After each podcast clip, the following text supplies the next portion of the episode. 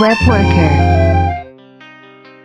先，其实好的状态就应该像 a n p h o n e 那种，就是我有自己的需求了，然后我会我会做一些工具出来，然后紧接着我把它放放到 GitHub 上，然后发现有很多人喜欢，我觉得这是一个一个一个正确的就是一个路径。也发现这本书就是更侧重于推理吧，就是我们选选出几种呃合适的方式方案，然后去推测哪一个更优哪更好，最终得出一些结论来。然后恰巧我们未有就是根据这样的结论来做的这样的决定。对，按需按需开源。对，按需开源。对，需求驱动。嗯，需求驱动。对，总结的非常到位。对。好，我们开始吧。嗨，大家好，新一期的歪播和播客又来了。我是儿化音比较牛逼的新宝 auto，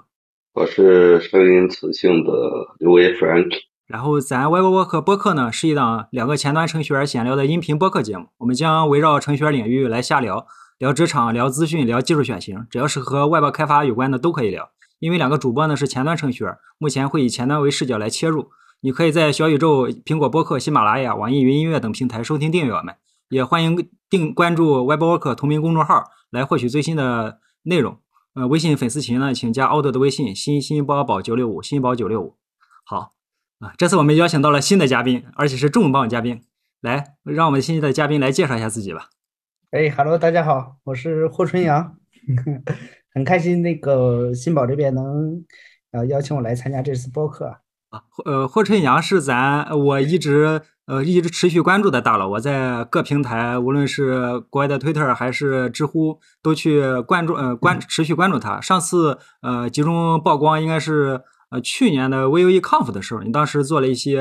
呃演讲。呃，对，上一次就是在镜头下或者音频下，应该就是就是 VUE Conf 那次经历了。嗯，对。呃，霍春阳现在呢也是咱 Vue Vue JS 的那个官方成员，他现在也主力去负责 Vue 代码的维护。他从 GitHub 上去看提交，你的提交量可能仅次于尤以西，我们称之为最熟悉 Vue 的人。然后你最近也写了这本新书嘛，我现在也也拿在手里。然后我们一会儿希望也是就一些过去的经历，我们展开来聊一聊。好的，好的。呃，先聊聊你你现在在忙什么呀？呃，我现在其实，呃，在开始这次这个这个音频的时候，还在改，还在改，正在正在写一个工具，一个一个用 Rust 写的工具，然后还在改它的艺术，还在处理它的问题，主要是就是主要是一个工具，就是它会把 Vue 的单文件组件编译成这个 Web Component，和我在那个 Vue Conf 上分享的内容差不多，只不过这是用 Rust 去写的，嗯。哦，我我前两天也在看那个 Web Component，就是我这两天主要在看那个微前端嘛，然后看到有一个就是跨框架的一个方案，就是用 Web Component 去去写。对，其实其实我我有一个想法，就是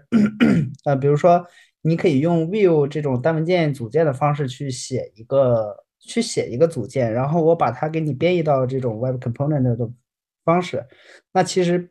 对用户的输出，其实他们在用的时候就是一个纯的 Web Component，他不不不关心是什么框架，就即使他用 Rust 这个用 React 或者用用什么 Angular 用 Svelte 用这些东西，他都可以直接用的。就它是它其实还是有一定的使用场景的，嗯嗯，这是一个统一的输出嘛，就是一个嗯浏览器平台支持的统一的输出，对。但是在写的时候，可能用户还仍然是用 Vue 的方式，这个这种单文件组件的方式去写。啊，那很期待。对，现在做的这个工作，在知乎上我也看到了，就是当初你也去积极的去说，在 Flag 在 Rust 上去做一些呃尝试和做一些工作。然后以这个你现在做这个工作也和你之前微于康复，我们到时候把这个链接也丢到 show note 里边。之前也去做了一个那个分享，分享也是尝试把 SFC 编译到 X 各种平台嘛。然后我感觉持续也是持续在这个领域上来做。关于 Rust 的，我们一会儿学习的经历一会儿再展开。嗯 OK OK，嗯呃，你是你现在相当于是全职在做在做开源吗？还是你怎么定义你现在的工作状态？或精力呃，的投入？现在其实现在其实不算全职，不算全职，现在属于是比较杂。对，然后但是做的事情呢，其实现在也不是特别方便的透露。嗯嗯。对哦，原呃原来是这样啊，对对对呃对，对，因为我我发现你在那个就是 GitHub 就 Will 的仓库中就非常活跃嘛，以为是现在有这样的经历。那你之前这种呃一些个人对，的一些经历，之前其实是嗯是有一段儿是是有这样一段时间，就是全职全呃对全职去做的，呃，大概是在去年，去年有这样一段时间，去年八月份之前基本上都是都是在全职在做，然后那段时间就是其实看 GitHub 的提交记录的话，比较活跃的也就是那段时间。就是嗯在 Vue 的这个仓库里面，那那个时候确实，那个时候是全职在做的。然后之后可能就是可能自己有一些比较特新的想法，然后想付诸一下实践，然后想自己做尝试一下。对，这一定是一个很有意思的一个角色，也是一个重大决策。呃，对对对，再再再往前是作为长期关注你粉丝，好多人也也是了留意到你之前是在字节跳动做工作过一段时间，然后嗯对之前的经历你也可以再聊一聊，包括你可能一些个人的独特求学经历之类的。呃，字节的话，其实我去字节从入职到离职中间的时间还是还是比较短的，其实没有多长。然后从这些字节出来之后，就是刚才我们说的之前的那一段儿，相当于是嗯自由职、自由职业的这样的一个经历。对对，然后其实整个职业生涯的话，我觉得就比较普通吧，就是平平常常的，然后每天起床上班工作，然后下班，就跟大跟绝大部分人基本上没什么差别。就是我个人觉得这块儿呃没有特别什么让我值得拿出来聊的。对，呃，对，呃，大家对自己的工作状态都有各自的安排吧。然后我也觉得也是重新定义了普普通通的一天。呃，我之前对我们之前去做对之前去做了解的时候，惊艳的发现你的那个上学经历、求学经历还还比较让人意外的。呃我看到你哦。提他们提说说到你在上学的时候退学了，这个是怎么回事？OK OK，那个是这样，就是 其实我其实这个问题我在知乎上也有写过，嗯，就是其实我我因为我的专业不是计算机嘛，其实不是计算机，然后我的学校也是一个很普通的学校，就说出来没人知道的那种，呃，大概是双非二本的这样一个一个角色，对，然后呃，所以所以因为那个时候确实上高中的时候也不知道学习。然后每天的 可能每天的上高中每天都在都在这种就是小混混的这种角色中度过，然后之后 上了大学之后，可能就是幡然醒悟吧，因为确实家庭条件也不是特别好，不仅不好，可能还挺差的。然后就是就就也不知道为什么就就有种那种浪子回头的感觉，就是我得我得努力了，我我我需要。给我的父母啊，就是减轻一些负担之类的，就是想着怎么能赚多一点钱，大概是这样的想法。然后那个时候也是，呃，也是比较比较幸运吧，就遇到了一个我们学校的计算机系的这样一个同学。其实我在我的书里的致谢里面也有提到他，他叫罗永林，对，大概是这样一个同学。然后认识他之后呢，他组建了这样一个创业的团队，所以当时就。因为当时也比较单纯，也没有想太多，就也没有想后果，什么退学啊这种后果。就当时的反正就是我们做的事儿，就是基本上也不去上课了，就从大一的下学期开始就没有在学校待了。说白了就是，就就出去就做自己的项目了。那个时候就，呃，会学一些像像 PHP 什么的，会写一些代码，然后去做我们自己的这个创业项目。然后后来其实也拿到一些融资，只只只不过在现在的视角来看，那个那个钱其实是挺少的。但是作为大学生来讲的话，如有人给你投个十万八万的，就感觉就已经不少钱了，就够我们去去做一些宣做一些宣传了，去宣传我们的项目之类的。所以说那时候也比较飘，然后呃也也也也，他们那个孵化器也会给我们一些特殊的办公场办公场地这样，然后我们也就搬过去了。所以说就学校这边基本上就不管了。然后后来后面其实，在一五年左右的时候，然后其实这个项目是做不下去了。那个时候因为效果也不太好，呃，觉得也没有什么前途了。然后我们整个的这个当时创业团队的这个成员也各也都各奔东西了嘛。那时候大家也也濒临毕业了，就是该找实习的也找实习了，然后就是很现实的这这样一个问题。所以我的选择就是因为我那个时候是在哈尔滨上的大学嘛，所以说后来就来到了北京，然后来北京这边就开始找工作了。其实那个时候我还我还还没有退学呢，就是学籍还在学校挂着呢，当时是办的休学。然后那个时候我有两个选择，就是回去念书，就是把休学的这段经历就是再再念回来。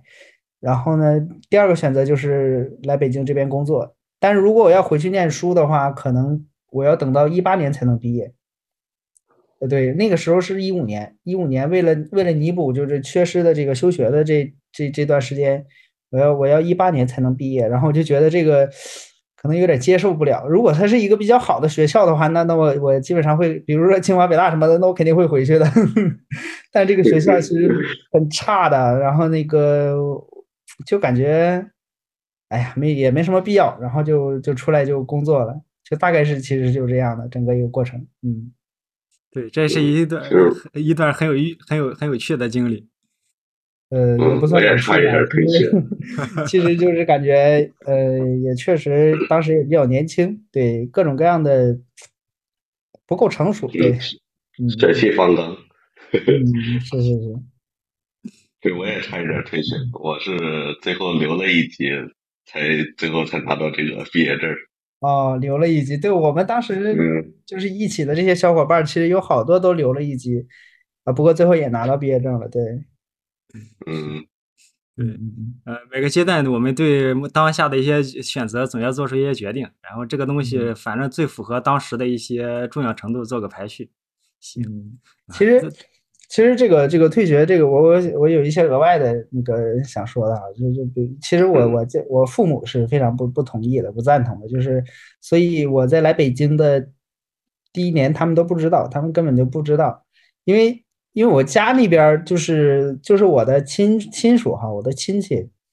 就是基本都是高材生，基本都是高材生，就是最差的可能都是像哈尔滨工业大学的硕士这种，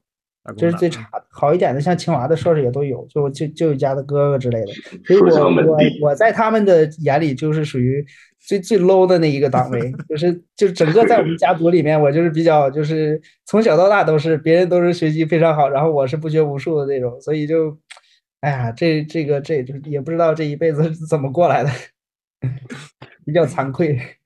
这也分感觉像咱人的一生，呃，初期、呃前期和中期。那我们前期和中期总会有一些沉淀。那你现在的状态也特别好呀。嗯，现在对，就从大上大学之后嘛，就是，呃，就就有点幡然醒悟的这种感觉，就是得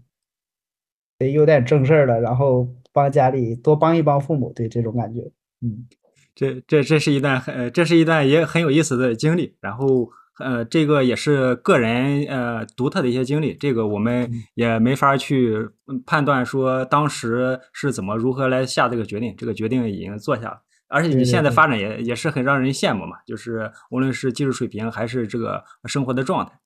那我们之前也提到说，呃，就是你你希望你现在这种工作状态一天是如何度过呢？会花多少时间和精力在开源上呢？你是怎么来分配的？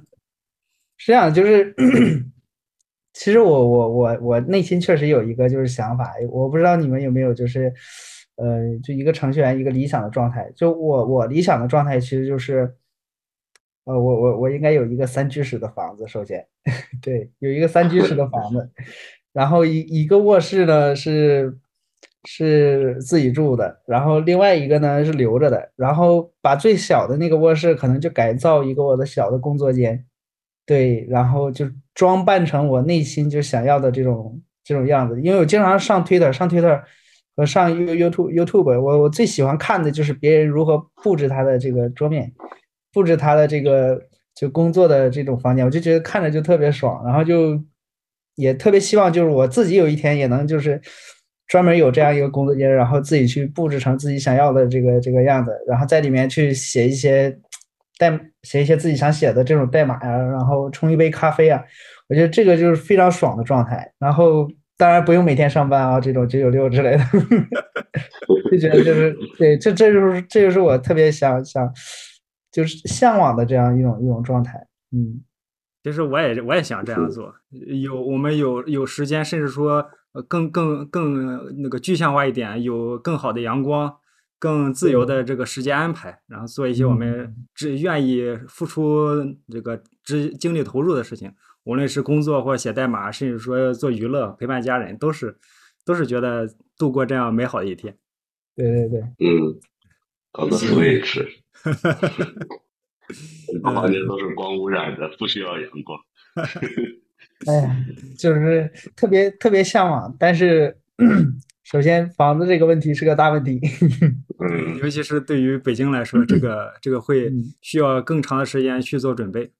嗯嗯嗯但这个我们始终有这样一个想法，后续肯定能可以实现的。我们花嗯，时间梦想总是要有的。对对，行，我们我们我们刚才聊了一些之前的一些经历，然后也也说了一些目前的一些情况，我们做了一个整体的一个回顾。那我们我其实刚刚才也给你展示了，我说我们我现在和好多群里的小伙伴也一起在看这个的你的新书，然后你的新书很有意思呢，然后还还你介绍介绍你的新书吧。啊、书是这样的，其实其实这本书就是之前之前之前有一些朋友他们知道在写，然后就就说你这个是是 Vue 三的吗？啊，我说是 Vue 三的，他说是那个源码分析吗？我其实我就特别我不是特别喜欢他们把这本书叫源码分析之类的，因为这这本书其实很少去摘录一些源码，然后给大家去讲。然后也不是基于这个源码去反推一些逻辑，就是呃为什么会这么写啊之类之类，就是这本书其实是是从就是因为之前也确实在维护这个 Vue Vue 三嘛，所以说在对它的整体的设计和这个代码还是还了还是比较算还是算了解的，所以说呃就希望有这样写出这样一写一个东西，就是大家看起来呢也不是特别费力，然后呢。就知道就是如何它是这个代码的发展路径是如何的，就是比如说 Vue Vue.js 它整个的一个框架它分分为了哪些部分，然后每一部分的作用是什么，然后我应该怎么做才能把这部分实现，包括像小小型系统那一块呢，嗯，它其实是是你是是真的需要去了解一些 ECMAScript 这种规范的，就是有因为它这块的这个坑还是挺多的，嗯，所以说就是这个东西。如果你要是不根据这个规范，然后它的行为是什么样的，然后如何去做这个响应式数据的代理啊之类的这个具体的实现，去从这个角度去解释的话，而是如果从这个 view 的仓库抠一段代码出来，然后它就应该是这样的，呃，其实是，嗯，我个人是是，呃，不认同这种这种方式的，呃，可能读者读起来。也也不能就是知道不能理解它为为什么是这样的，所以当时就是想有这样一个出发点，然后写这样一本书，然后它能够带领读者这个了解整个代码的发展路径，然后可能更更原始、更底层、更呃嗯怎么说呢？就是呃对，就大概就是这样吧。嗯，对嗯我我现在已经。对我，我现在手里已经看了就头几章了，然后就发现了确实和想象中的不一样。一开始我也去担心说里边有可能会有大篇幅的代码，或者说去一些抠一些嗯上来就准备一些细节。也发现这本书就是更侧重于推理吧，就是我们选选出几种呃合适的方式方案，然后去推测哪一个更优哪更好，最终得出一些结论来。然后恰巧我们未有就是根据这样的结论来做的这样的决定。去组织整体的设计啊，或一些呃细节。嗯，对对对，是这样的。OK OK，有猫一组。对，有一只猫。猫叫什么名字？呃，叫艾里。艾里。对，每次写代码的时候都要过来我键盘上，然后趴着 这种。嗯呃，我们刚才也聊了一些，就是对书如何做组织、做内容。呃，很多人手里还没有这本书嘛，或者说对这本书只是有个浅浅的认识。那你觉得这本书里边的呃哪些内容多啊？源码多吗？图呃有有图吗？然后有有推理吗？你希望读者来如何来阅读这本书？OK，这这本书其实呃代码代码量整体上其实也不算不能算多吧，但是也不少其实。但图的话，其实还是还是比较多的，尤其是在中间那部分，其实你可以大概的翻一翻，然后嗯、呃就花十秒钟时间，然后从头翻到尾，其实你应该能看到一些嗯、呃很多图片在里面的。那那你当初就是我们也聊到了，就是这些新书的一些细节，然后呃，你你对这本书呃读者有什么期望的吗？希望他们来如何去组织这本书，如何阅读，能够通过阅读这本书收获到什么？啊，OK，其实是这样的，就是，呃，这本书其实本质上无论怎么说，它还是从还是来向你介绍 Vue.js 的原理的。然后呢，它的呃，其实我我有一些朋友啊，包括包括一些前同事之类的，嗯、他们确实写了很多年的 Vue 了，然后，但是他他可能都不知道我为什么要把所有的，比如比如说 Vue 三里面，在 Vue 三里面，我为什么要要把这个 React React React Reactive 和那个 Ref 之类的要定义要写在这个 Setup 里面，我为什么需要这个 Setup？其实他是不知道的，就是呃。就是一个一个有的时候一个很简单的事儿，就是在在我们看来一个很简单的事儿，其实其实很多人都不清楚为什么要这样做的。嗯，就有的时候，呃，可能你就像就像之前有的人，就像之前我总跟别人说，可能我的建议可能真的就是不不一定是最好的建议，因为我太了解 vivo 了。你太了解 vivo 了，就有的你认为想当然的事儿，在别人的眼里可能就是他真的真的不是真的不不清楚。其实也不是说他不明白，只是说你没有给他讲明白。然后就这本书，我是希望就是大家能让大家知道为什么会有 setup 这个东西，然后至至少就是呃整体上你你可能理解的会更更深一些。那写出来代码可能自然而然的也就更更顺畅，会更好，更呃更有更 will 一些吧。对，嗯。对，那我也对我接下来阅读的过程充满期待，也是像感觉像在读侦探小说一样，呃，做出给出几个，呃，如果我们要达到那某一个某一个目的，有几个选项，然后我们去推理每个选项的优劣点，可能得出我们嗯也确实，如果我们对这个整个过程更更熟悉、更理解的话，更更有助于辅助我们去在工作中或日常中写出更优更优更优美的 Vue 代码来。我现在主力就是在写 Vue 三，然后围绕 Vue 三做一些工那个生态和工作。啊，那那你们还挺好的，就就是我我还有很多朋友跟我说，他们呃没有机会写 Vue 三，对对对对其实我我写的我用 Vue 三也挺早的，我在一九年年底的时候用的那会儿的版本号应该是 RC 五，然后感觉就是我那会儿想在周围找人去讨论 Vue 三的时候，就是完全找不到，就加加到一个中文社区里边啊，进去提问，结果发现没有人用。过了一年了，再去提问，还是还是没有人用。那个感觉用的比较早，嗯，对，然后嗯，然后不过我现在已经转转技术站了，我现在转到 Angular 了。然后这儿了，对对可以可以，嗯，对，之前也开玩笑说，可能中呃中文中最懂 Vue 的那最最擅长用 Vue 的那群人都在一个公司里，他们却不写 Vue。啊，是是 Web Infra 是吗？行，我们刚才也聊了一些书中的一些细节，也也推荐大家去和我一样，就是把接下来投入一些精力和时间去读一下这本书。这本书感觉很有意思，我是呃纯字的自来水，纯单纯的安利给大家。哎，说不定刘伟啊，那说不定咱这个这个这个会议结束了，咱咱咱买几本书送一送，啊、抽一抽，可以可以，可以。抽一波，发一波对我觉得红利。呃，确实是，呃确实是感觉非常好的一本书。嗯行，嗯呃，那我们对，我们再聊一聊就是做开源相关的吧。呃，因为很很多人嘛，就是可能呃，大家都是在一个一开始一个起跑线上去对对前端或对技对程序员不是很熟悉，也懵懵懂懂去呃去学习去再做深入。那你他们，而且很多人也也和我想说，就觉得做开源很很神奇很棒，就是只有大神来做。你对这些新手或对开源不是很熟悉的人有什么建议吗？呃，开源这个东西，其实因为我个人来讲，我我觉得我也不是特别的有资格来去给大家提建议，因为我个人其实现在也没有做出什么比较好的成绩，就是只只是在如果是单纯的说给 Vue 提代码，这个这个也算的话，那那那我觉得这个这个有点太狭隘狭义了，就是狭隘了。对，就是 嗯，我觉得是这样的。嗯，开源呢，首先因为我也走过一些弯路，就是嗯，不要为了开源而开源吧。就首先，其实好的状态就应该像 a n f o 那种，就是我有自己的需求了，然后我会我会做一些工具出来，然后紧接着我把它放放到 GitHub 上，然后发现有很多人喜欢，我觉得这是一个一个一个正确的就是一个路径，一个开源的路径。对，但但其实我之前确实做过一些项目，就本身我自它并不是我自己的需求，我只是说，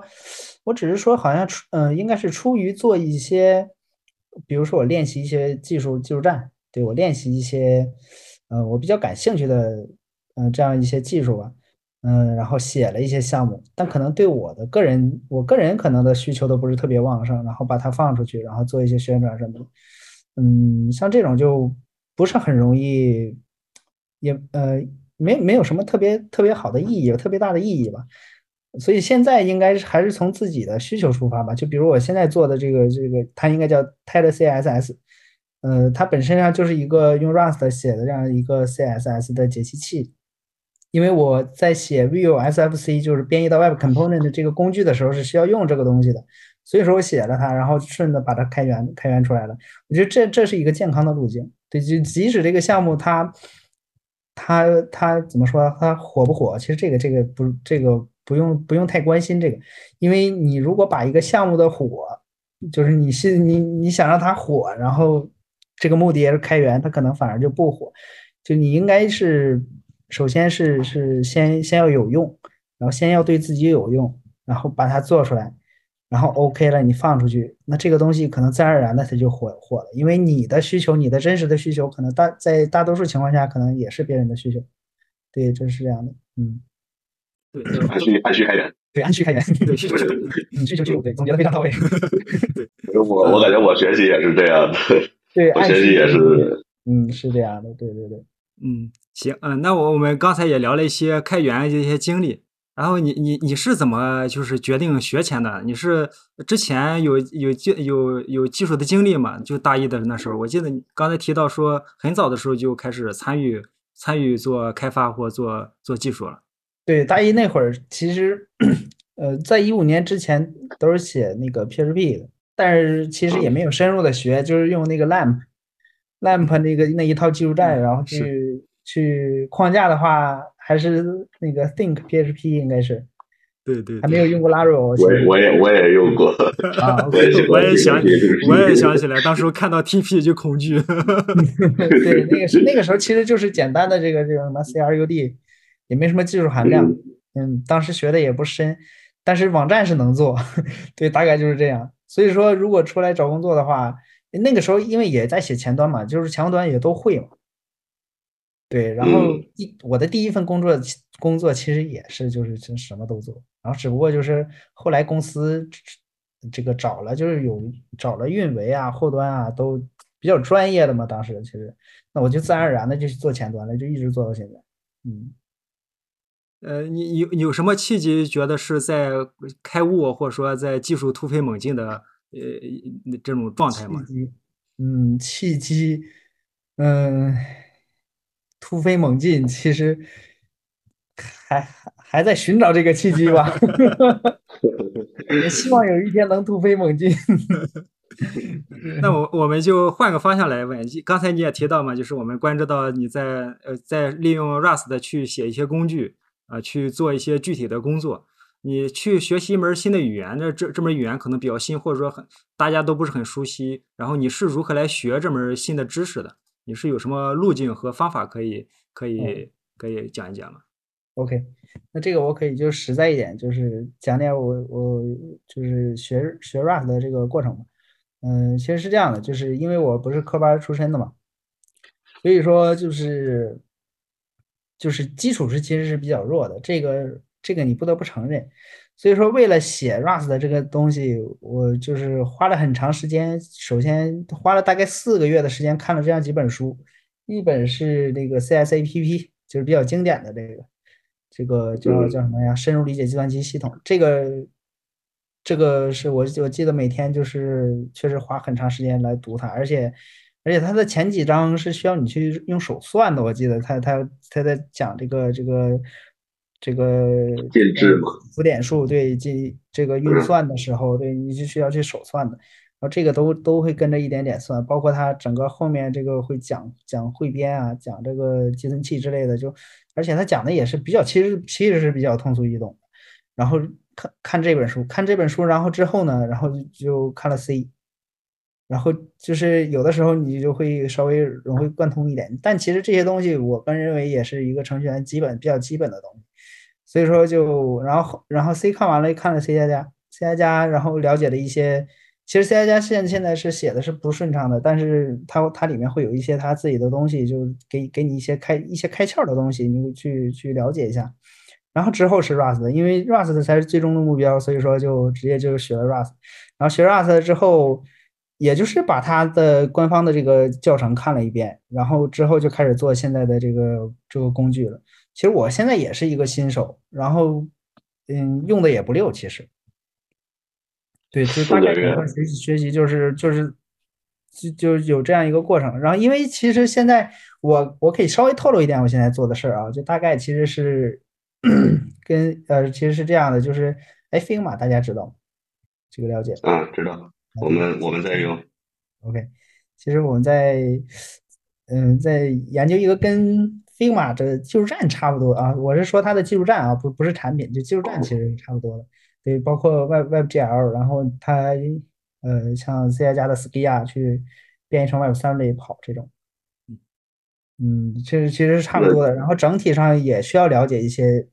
就包括计算机一些通用的知识，然后整个这这一块的东西，然后你就顺带的就这一套东西也就都学了，反正。四个月从 C，嗯，其实是 C，对对对，这个按需学习吧，还是按需学习吧。嗯，我就说从四个月从 CS 学到 C，然后又学到 C 加加，又学到 Rust，你这个速度，这个过程，这个过程可能不止四个月，就是说，呃，为了学 Rust，然后可能因为这些书之前也有看过，嗯，但是呢，就是不是特别扎实嘛，可能又又再过了一遍，对，大概是这样。嗯，我我其实前两天也在看 Rust，在看他那个圣经嘛。然后也是通宵读到两三点，但是就是感觉他写的也文档写的也挺有意思的，但感觉就是好多概念概念都理解不了。就是听你这么一说，我感觉我是不是缺少了点就是计算机基础知识？啊，对，其实可以，对，可以看一看那个就是深入理解计算机系统。但它虽然叫虽然叫深入理解，但其实它那个那个整本书。还还是比讲的是比较基础的一些东西，嗯，因为英文的它名字好像应该是叫什么叫什么计算机系统程序员视角，那它它的原原原书的就正正常的中文翻译应该是这样，嗯。嗯，就之前在。GitHub 上边还看到过一个嗯，就是说嗯一个程序员必备的计算机基础知识。然后他在上面给列出来的，你要掌握这些知识需要的最短的时间是四年。四年。对，我我当时就对这个对这个方向就完全放弃了。放弃，从入门到放弃是吧？对。嗯。呃，我们刚才也聊了一些 Rust 的一些学习经验，呃，经学习经验和现在在做的一些事情。那你觉得现在 Rust 和前端都感觉就这个联系联系比较密紧密嘛？你怎么看 Rust 和前端在未来的一些发展和呃之间的关系？啊，其实是这样的，就是它紧密为什么会会会会有这种现象？因为其实 Rust 的现在你要从用户量上来看，其实也没有特别的多，就它的用户，它紧密是因为我个人认为啊，它其实是因为 Vercel 就 Vercel 在用。因为 Vercel 整个它的技术栈现在都是亲 Rust，因为他们不用 Vite 嘛，走 Webpack 的路线，他把 Webpack 的作者也招过去了，就是走 Webpack 这一套。但 Webpack 本身构建是慢的，所以说他们把 SWC 那个作者也招过去了，就是想用 SWC 替代 Babel 嘛，然后希望能能提升一点速度，然后在这面就就在这个方向去走。嗯，在这个方向去走，所以说他们就因为 Vercel 在前端的地位其实影响力还是足够的，所以说他们在用 Rust，那这样的话就就很多这个用跟呃用像 Next.js 之类的这些开发者呀，他们也自然就知道了，可以所所以说所以说感觉上可能是确实 Rust 和前端可能现在也也比较就是交流的比较多，但但其实整体上可能。可能这个有点就像幸存幸存者偏差这种感觉，嗯，但是，嗯，也也就我我个人认为，其实是是因为这个原因，就是产生了 Rust 跟前端比较近的，嗯，但是我个人个人其实觉得也并不一定这个方向就是对的，因为因为像我之前跟那个安德富也聊过，就是，嗯，其实现在的就前端这一块的，包括整个这个构建流程、工作流程。它本身就没有一个没有到没有没有进化到一个完善的地步，就不是说就就意思就是说，可能你你还没有没有真正的达到需要用这种原呃更更 native 这种语言去写，然后去来改善这个性能。其实可以从架构上，你就比如 Vite，就 Vite 它也是它也没用 Rust 的，但是它它的各方面的速度也是 OK 的，它可以从这个整体框整体的这个架构上的思去多思考一些。对对对，就大概是这样的，所以说这个东西还是还是辩证的去看待一下吧。但是我个人其实是挺喜欢 Rust 这个语言的，所以说，所以所所以说现在在写写工具是在用。对，嗯，刚才也提到我们说就是呃有一些有一批人就就其实就那个公司嘛，然后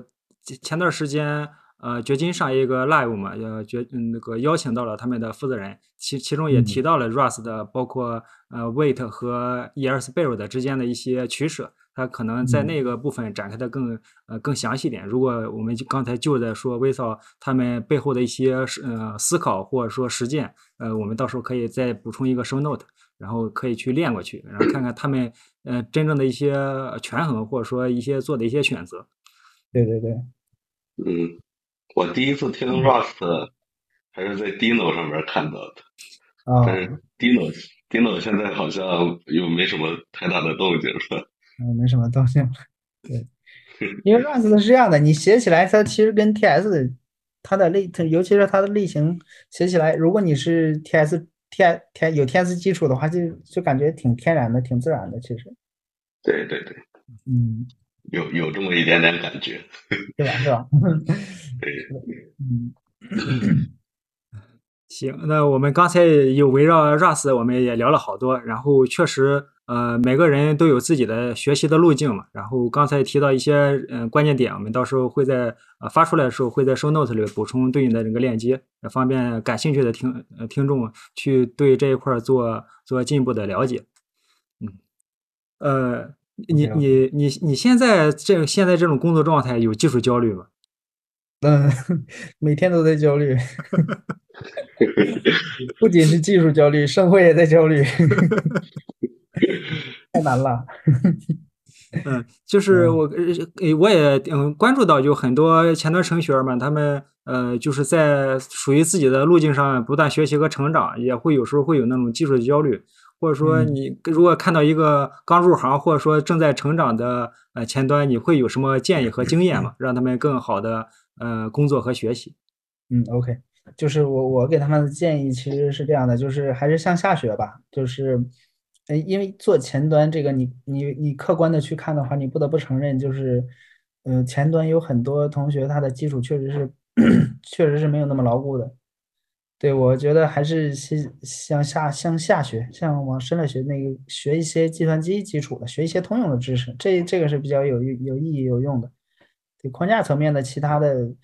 我觉得都是次要的吧。就还是先把，就尤其是就以我个人的经历来看，嗯，如果我能早早一点的去补这些知识的话，可能可能要比要比我现在的水平还要高。对，这这是实在的，实实在在的，就还是要。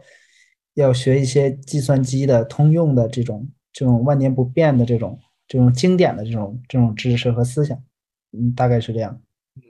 对这个观点，我们之前在和另一个嘉宾安妮的时候，他也提到，也是我们越早去学习这些，可能对自己的成长越对越有益。对，是这样的。对对对。呃，行，那我们呃，我们刚才也就提到了一些对呃一些过来经验，或者说对一些呃想深入学习、学好前端或学当好程序员，呃，提供了一些学习上的一些建议。对这个，我觉得我们嗯采访不同的嘉宾得到的结论也大致是相似的。我们可能确实需要呃花一点时间，花一些精力，这些投入的时间和精力也是值得的。嗯嗯，那呃，我们回顾去年和展望今年，包括说去看明年，你这一块儿有是呃能透露吗？你觉得去年做过得怎么样？今年有什么打算吗？，OK，去年把婚结了，是是个是个 是个是个人生的转折点嗯 对，去年把婚结了，然后呃呃，在 Vivo 上本身也做了不少贡献，呃，对，然后整体整体还 OK，然后未来的话可能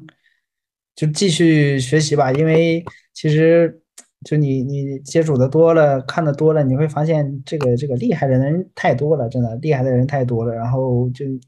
还是还是嗯、怎么说呢，就是充实自己吧，然后继续学习，继续学习，以学习的心态，然后对，然后把我自己想做的事儿都做了，包括像像这个，至少我今年的目标立的一个 flag 是把这个把把 Vue SFC 这个编译到 Web Component 这个工具给做了，对，希望能完成，对。我我给你的，我看到那个动态，并且点赞了。，OK OK，感谢感谢，对对对，我这个 flag 说出去了，我这个现在的目标就是这个，希望能完成，对对对，还在卷，这个时候呢还在学习。对呀，对学习对学习，我前两天看到一个那 GitHub 上看到一个开发的思想，是一个叫什么邓宁克鲁格效应，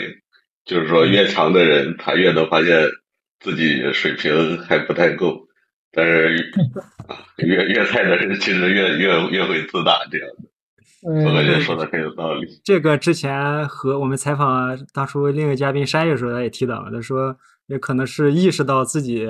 就是不会东西越多，越会越会去感觉到就是焦虑，有技术的焦虑。嗯，是这样的。对，就感觉这个其实 这圈子里面 这确实是就是强人特别多，特别多，大家懂的也都非常多。对，有多久了？四十多分钟。四四十分钟，嗯可以，感觉全是干货。对啊，而且我我我，对我呃之前就是嗯，这这几天在看，持续在看这本书，然后也也留意到，就是我们在刚才 GitHub 提到那个呃 CSS Parser 的一个工具，也感觉哎很有意思。我们感觉这个分享出来，能够帮就是让很多人学习到这一点，无论是如何阅读、如何学习，还是如何呃规划精力的投入，包括去看持续关注你的新新工具。嗯，嗯，嗯，行，那我我这，我突然想起来之前在 Vivo 三社区里边经常碰到的，就是经常有人问说，嗯嗯，什么时候用 Reactive，什么时候用用 REF，然后我那会儿就不停的跟人争论，因为他们就是认定了什么引用类型用 Reactive，然后基础类型用 REF，然后好，我一直都觉得这个观点是不对的啊，但是我不知道怎么跟他讲。嗯，你你看你你这本你这本书里边有没有就是关于这方面的设计？嗯，这本书其实这本书还真没有，还真没有告诉你什么时候应该用 ref，什么时候应该用这 reactive。因为其实我个人我我自己我都说不清什么时候应该用，就是还我觉得还是凭感觉。因为其实你要是细抠的话，因为这两者就就确实是可以互相替代的。嗯对，那呃，听到这个结论，我我也心心安了。我之前去呃看关注，之前有一些也提到说，他也就是目前呃官方也没有明显的倾向，就是还是鼓励大家自由去做选择，可对还是是让子弹再飞一会儿，让大家足够去充分的去认嗯识，然后达成一些共识之后，可能官方才会有更进一步的一些啊、呃方案。现现在也是，就是嗯用哪个都可以。是这样的，凭感觉。对，其实官方也不会说这个这个要要求你在什么情况下，因为这个确实不太好这样要求，对，也不太好这样总结出，嗯。对，那得聊到 Will 的一些技术了。那那 Will 未来会大概会怎样规划？你们现在有有一些共识和目标吗？比如说嗯三点三或更更更远的一些打算？嗯，其实要做的事儿还挺多的，然后就是犹大那边其实是有一些想法，只不过只不过大家可能现在呃时间都比较紧凑，因为其实像 Vue 二之前不是说要要要发一个二点几、2.7二点七嘛，二点？七，嗯对，其实你看现在到现在也还没发，是因为这个事事儿还太多了，因为主要还是这犹大那边一个人在搞，然后包括整个 Vue 三的路线，其实 Vue Vue Vue 核心的路线一直都是犹大在带的，对，然后也不会说去给给每个给这些团队的谁谁谁啊分一些什么任务，因为它毕竟不是一个公司的项目，所所以这个整体上还是。哎呀，还是看看犹大那边安排吧。对，大概就是这样。呃，六位，我们要努力，争取我们去问有一些未来他到底想怎么干。可以，可以，嗯，嗯，好，我我们在这，我们我们就先先大概是聊的这个状态。我就哎，主要是嗯呃聊的很开心，刚才确实能听到很多东西，我也确实听进去了，感觉收获比较大。啊，行，那那我其实对，我们就就先聊到这，后面我们有有有跟进的问题，群里他们再有反馈时，我们再再去做补充也可以，没问题。好，我我们刚才也聊了很多，然后我们整场聊下来和嗯、春阳，我们相当于也相当于半讨论嘛，我们也聊了一些过去的个人经历，呃，一些前端或者说对针对于整体的技术的一些呃学习的呃过程和一些感悟，也聊了一些未有的一些呃现在的一些状态和他如何做呃就是推荐去学 Vue，也聊到了他最近的一本新书，当然也是鼓欢迎大家去呃去呃购买这本书，去观看呃去阅读里边儿 Vue 是如何做思考，如何做权衡的。然后我们说不好，我们在会在评论区就选出几位呃朋友来，我们去赠送一本书，赠赠送这几本书。行，呃，那我们聊聊得很开心啊，那我们今天就打算就聊的聊到这儿。行啊，我是今天今天聊的非常呃畅快，然后也得到了想要的答案的新宝奥特。好嘞好嘞，我是准备继续，我我是准备重学计算机基础的刘维 Frankie。我我准备完成呃完成我立的 flag，加油加油！加油加油！行行，那我们今天就先聊到这里了。好的，好的，行行行，拜拜，哎，拜拜，拜拜，拜拜，拜拜。